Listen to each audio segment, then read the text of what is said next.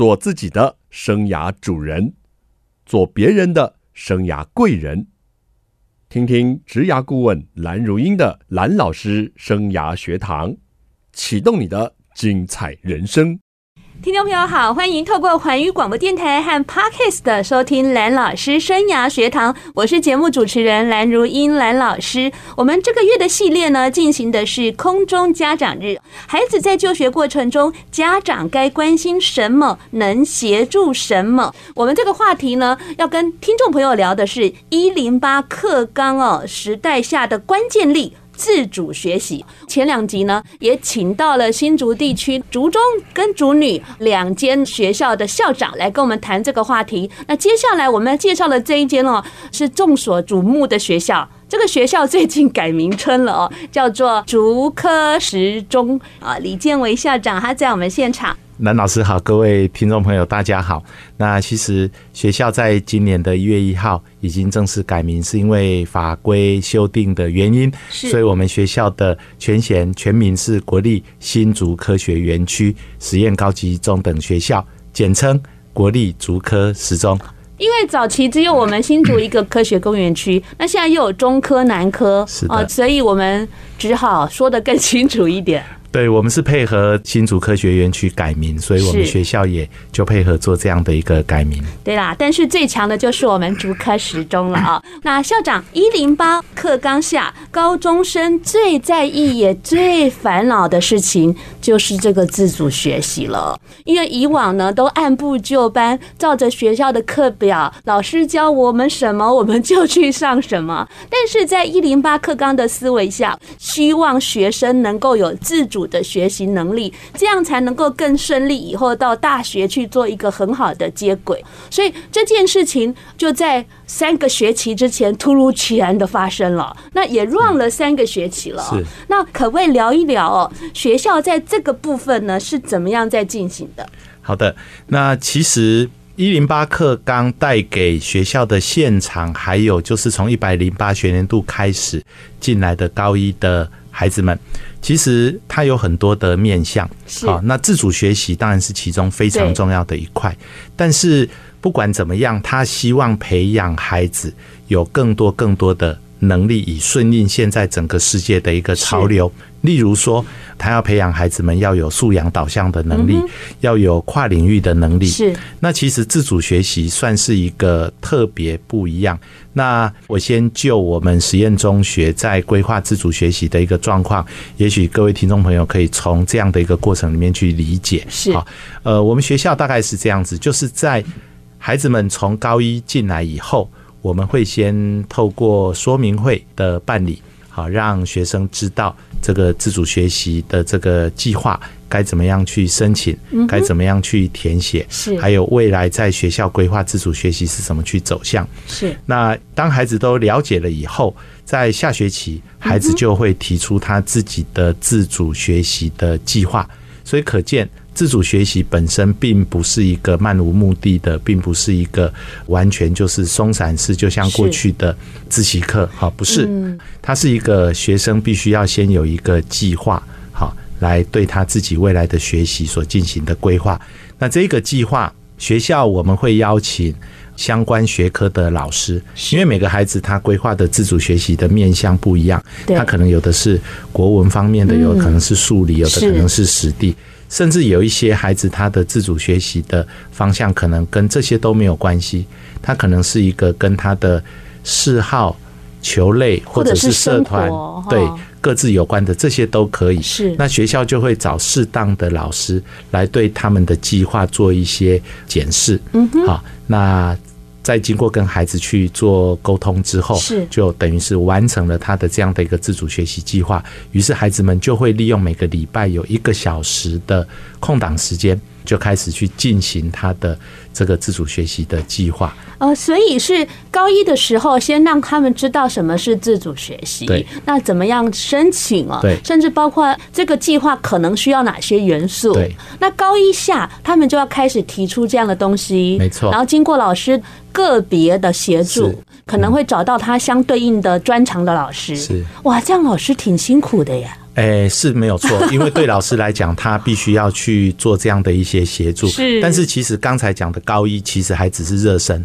只是热身，对，真正每个礼拜一节课，他就要开始去问他的东西了，对不对？没有错。然后我们会在下学期，大概在六月的时候，也会办理一个就是所谓的自主学习的一个成果发表，好特别，不管是动态还是静态，就是他会把他的这一段时间的这个学习的成果可以做一个展现。是。那高一这个阶段我们称为热身，是因为真正到了高二，他就开始要有一些比较长时间。还有一些比较严谨的一些规划，那我们会跟孩子们做一些建议。当然，他还是可以按照他自己的兴趣去规划。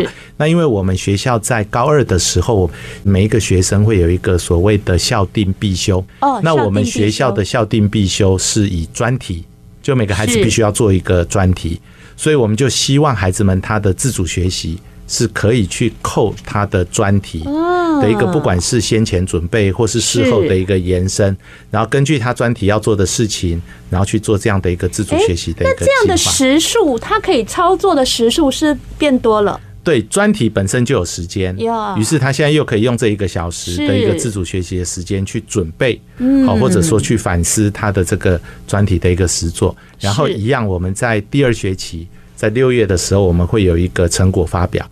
那这个成果发表就不但是他的专题的发表，也是他的自主学习的一个发表。哎，这个是我们学校在整个自主学习进行的过程。OK，所以呢，呃，我们在现在目前已经是高二下了嘛，哈，以这批孩子来说，那高二上他们在投入的情况，校长您。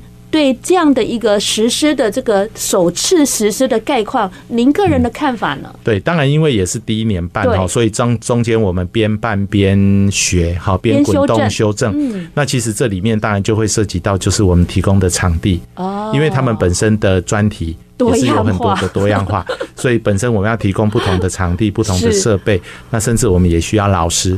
去现场做一些，就是看看他有没有在做这件事情，所以这目前面临是这样的一个，但是不能叫困难啦，基本上是多做的一件事情。那整个我们会看，就是在第二个学期啊，整个进行的结果。那我们希望在六月的时候可以有一个还不错的一个成果可以展现出来。哇，听起来我觉得好像让学习变多样了。是变有趣了，是的，变丰富了，是的。啊，当然，它延伸下来哈，可能孩子啊自己必须要 take care 好他的时程，没有错。然后他的一些资源，没有错。那学校的部分就要哎呦，提供资源，提供设备，提供老师，好来协助孩子走这一段的学习历程，是没有错。所以，如果能够好好做，应该是收获不少。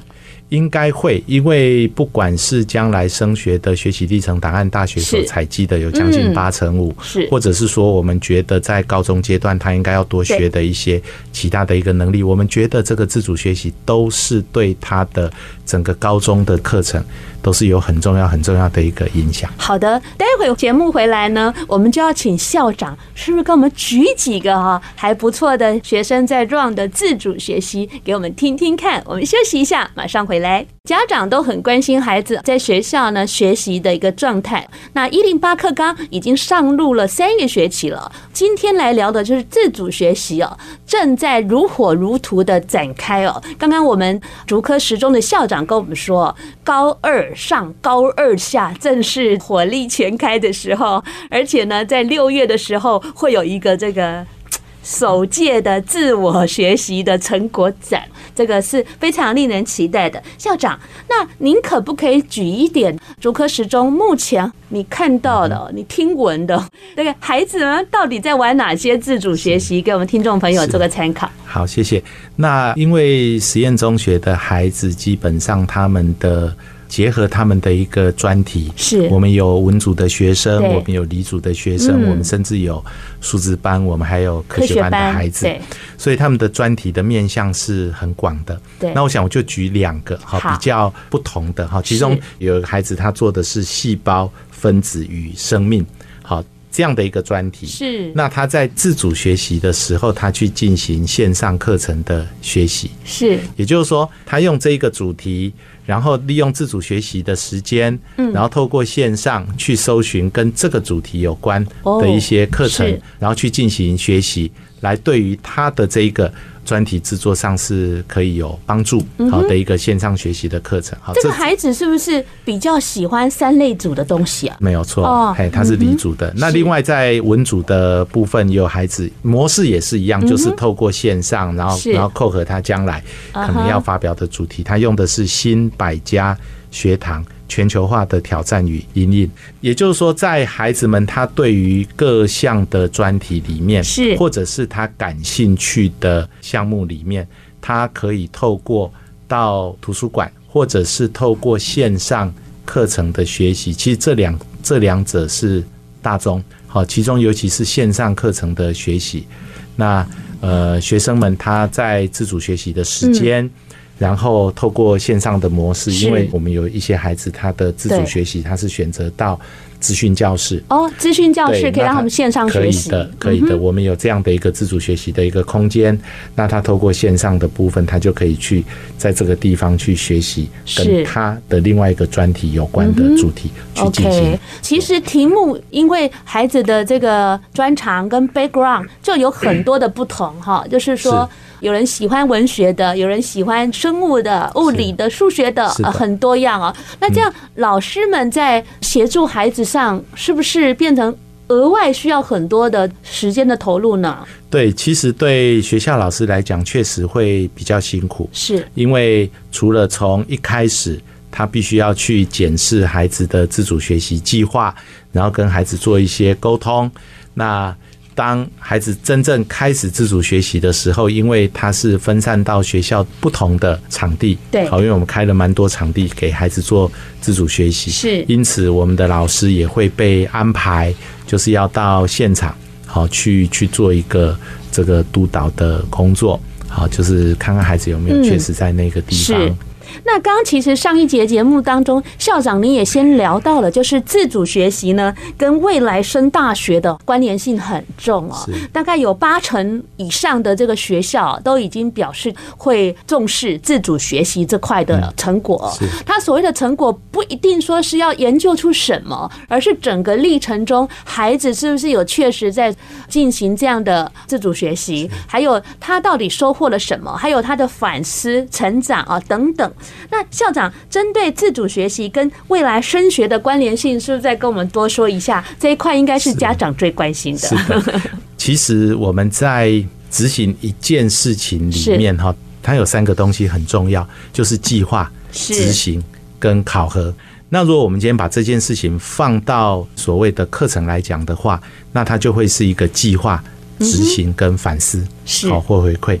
那在所有的高中的课程里面，绝大部分的课程这些阶段都是老师进行。也就是说，像课纲出来，嗯那我们每一个科有每一个科的教学的领纲，是然后老师再去准备教材，然后于是老师就执行这个授课，对，然后接着就是做评量，评量好。但是唯一就是完完全全从头到尾都是可以让孩子去进行的，是就是自主学习。嗯也就是说。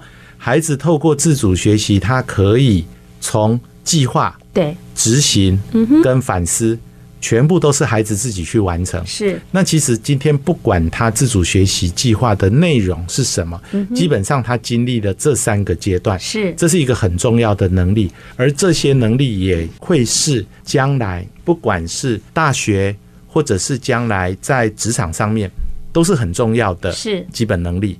所以我会觉得。自主学习跟升大学之间的一个升学的一个关联，应该是在于说，因为自主学习计划它会被放到学生的这个学习历程档案，对，而这个学习历程档案目前为止又有将近八成五的大学会去看，对，所以当大学在看这个学习历程档案的时候。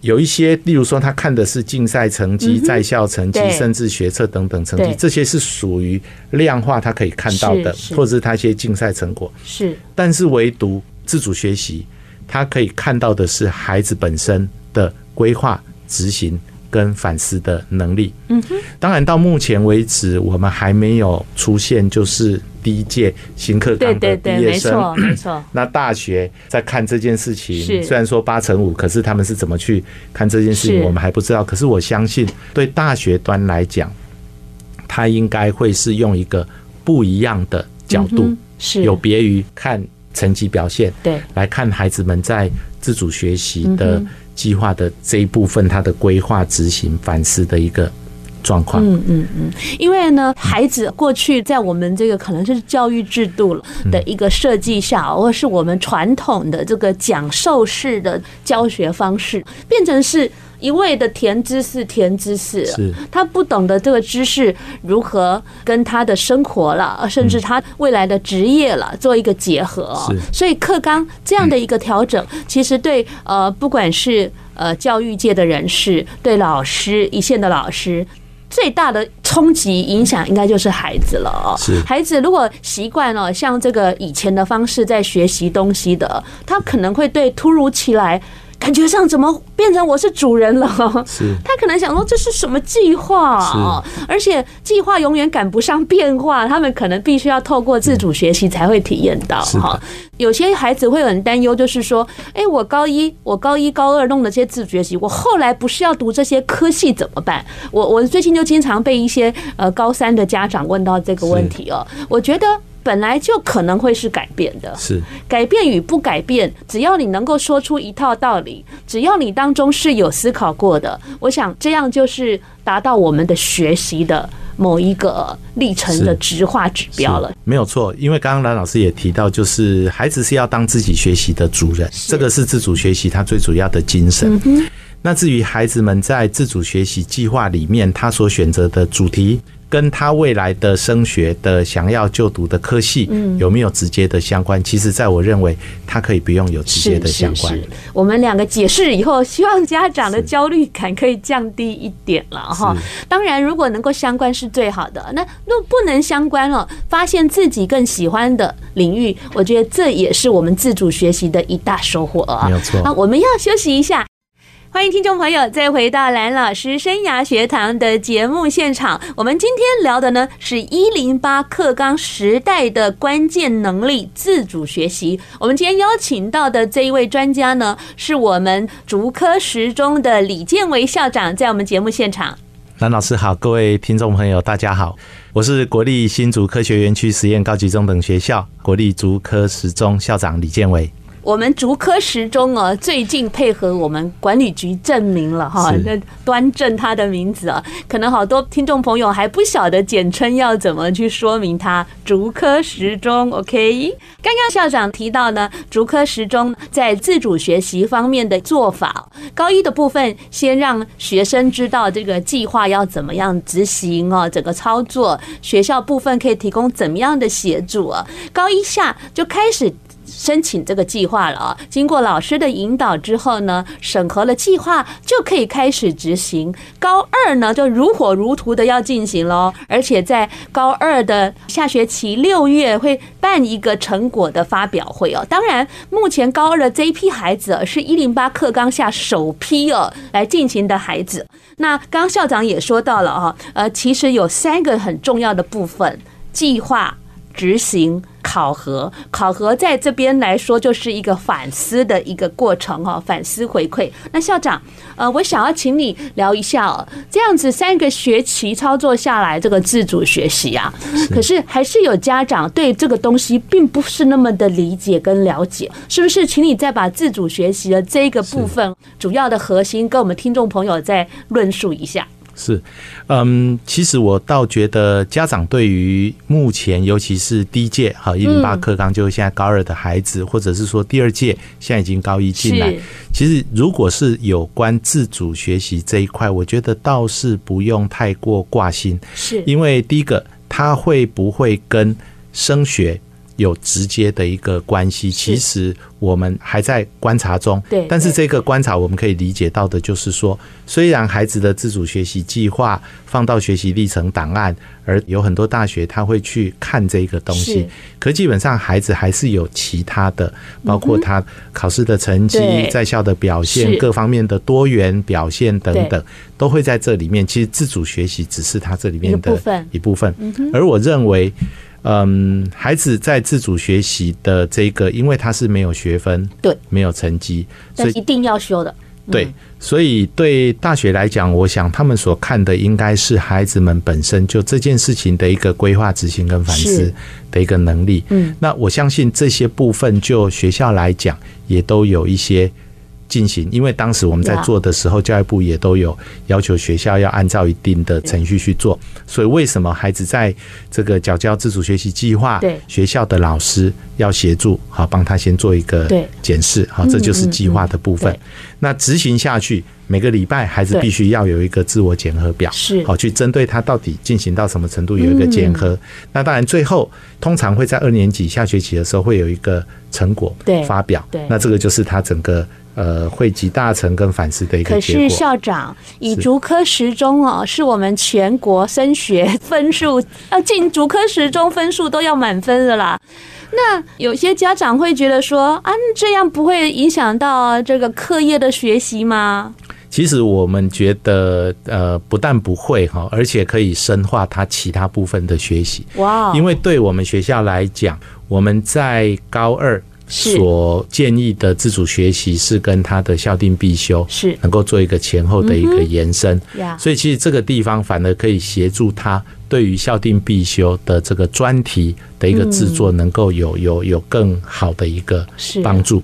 那对高一来讲，虽然说是根据孩子自己的一个性向、兴趣、学科也好、社团也好、兴趣也好，去定的一个自主学习计划，但是基本上我们希望他培养的。好，是一个这样的一个自己去进行规划，自己去进行考核反思。那其实一个礼拜只有一个小时的时间，是，而且基本上他不会有太大的压力。好，所以我们认为这个跟他的这个准备升学考试等等，我觉得呃应该是不会有冲突。竹科十中的孩子太强大了啦，其实在各方面的才艺啊，各方面的竞赛表现都是很亮眼的。我想这个部分哦，呃。应该是难不倒这个竹科十中的孩子哦，只是外界可能想说，哎，那这样最好的学校到底是怎么在 run 的哦？因为也传出有不少私校呢，其实是还是传统以课业为导向，这个部分只要做到基本的部分就好了。确实有听过有一些学校是这样子去做，可是。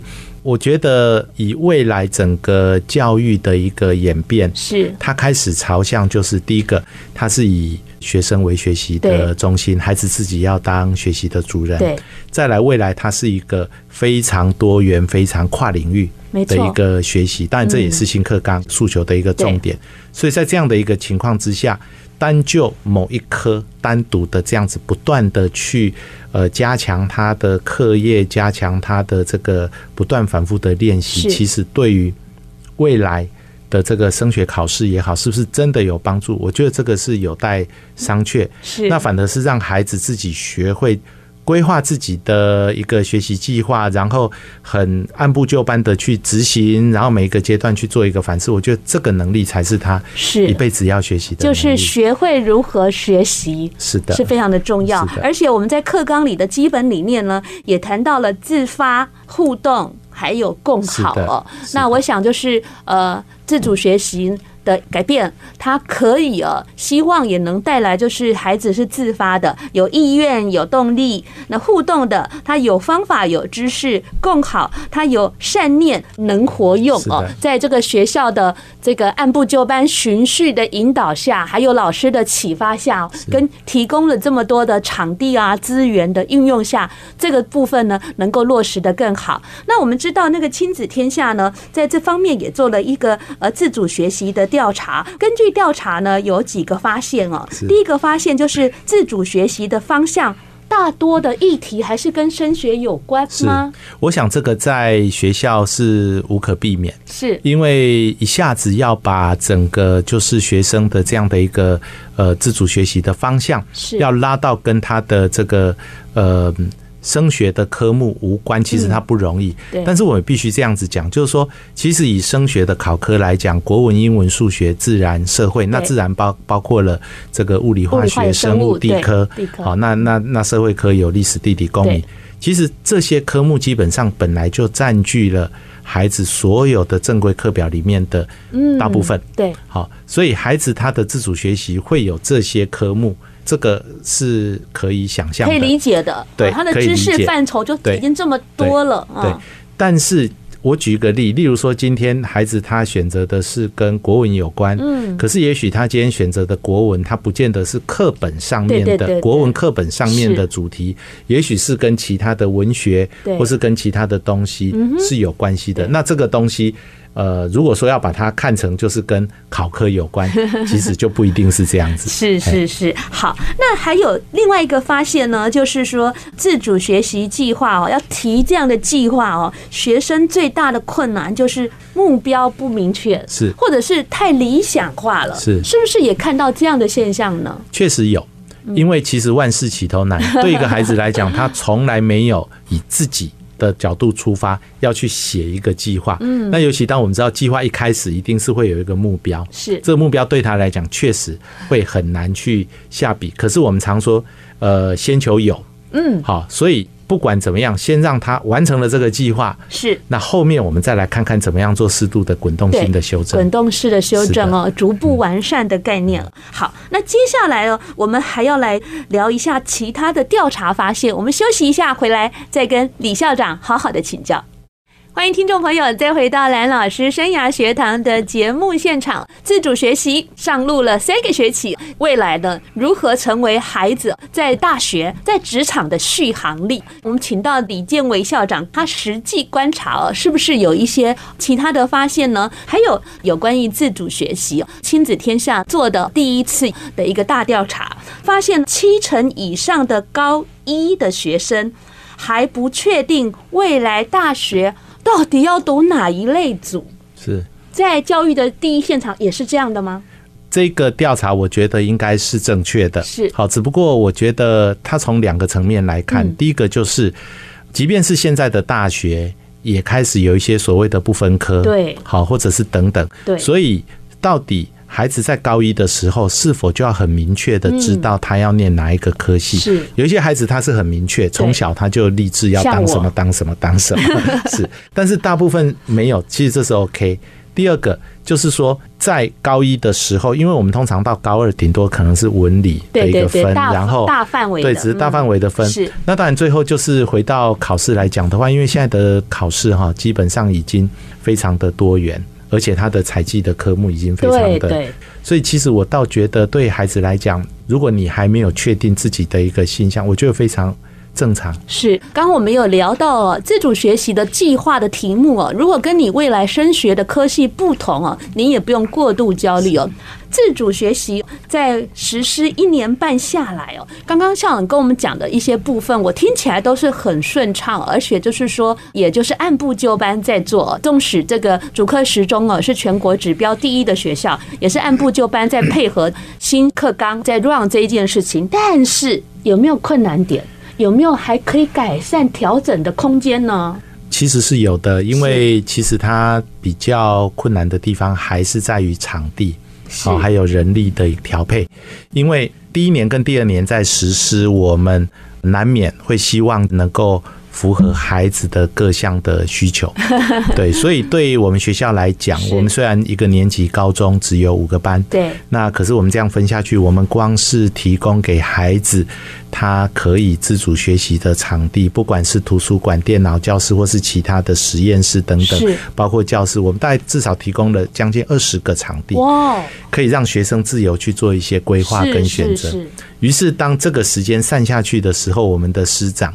他就必须要在现场去做一些 督导跟协助等等这样的一些工作，所以像这样的事情在学校来讲，确实是一个负担。不过，既然我们已经决定要做这件事情，我们就是还是得要。那我们志工妈妈可以派得上用场吗？哦，我那个我要说一说，那个竹科时钟哦，那志工妈妈超厉害的哈。这些志工妈妈呢，他们自己在大学都很优秀的，只是因为可能相夫教子啊，就选择了家庭啊，或者是说呃学校有需要帮忙都会请假，有一些在上班的志工妈妈也都会来帮忙哦。这下子可能是我们。有机会 可以来协助学校，哦谢谢。我想这个部分或许校长也可以思考一下啊，有没有可能志工家长可以帮得上一些忙哦？大家一起来把这个部分能够做得更好。当然，如果需如果政府可以给更多的这个资源哦，我想这件事情才有办法推得更。更大达到我们这个想想象的理想的目标，对，对不对？对，没有错，没有错，这是事实。就以现在一个小时的这个自主学习的时间，其实它就象征意义跟实质意义来讲的话，我觉得目前应该是属于一个。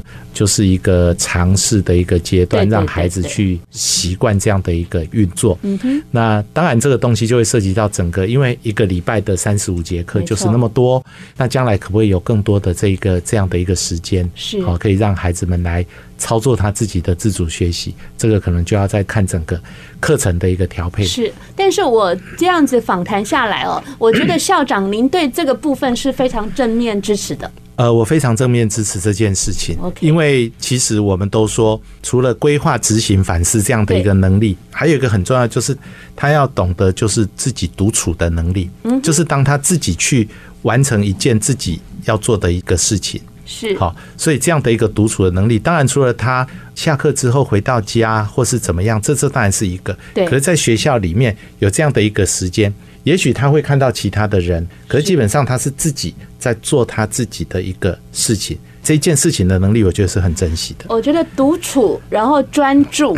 当一个人有心流的时候，是。那我想，就是他找到他很热爱的事情，很投入的时候，这个是一个人呢动力感最强的时候哦。我想这是一个很棒的境界，真的很希望孩子呢能够达到这样的学习的感受啊。最后，校长。关于自主学习，您还有没有什么要跟学生啊、家长啊，请他们配合或是协助的事项呢？在这个事情上，呃，我想其实自主学习的这件事情，对孩子来讲是属于一个你要自己去面对的挑战。是。那对家长来讲，我觉得我们在从旁去做一些精神上的 support。会比想办法给他所谓实质上的一个 support 会来的重要，因为毕竟如果我们就大学来看这件事情，他要看的是孩子本身在规划、执行、反思这件事情，他要看的是孩子是不是可以有自己去完成这件事情。所以这件事情对家长来讲，我觉得就是精神上的一个陪伴好跟支持，这样子应该就可以了。所以这是孩子自己要去面对的。那孩子呢？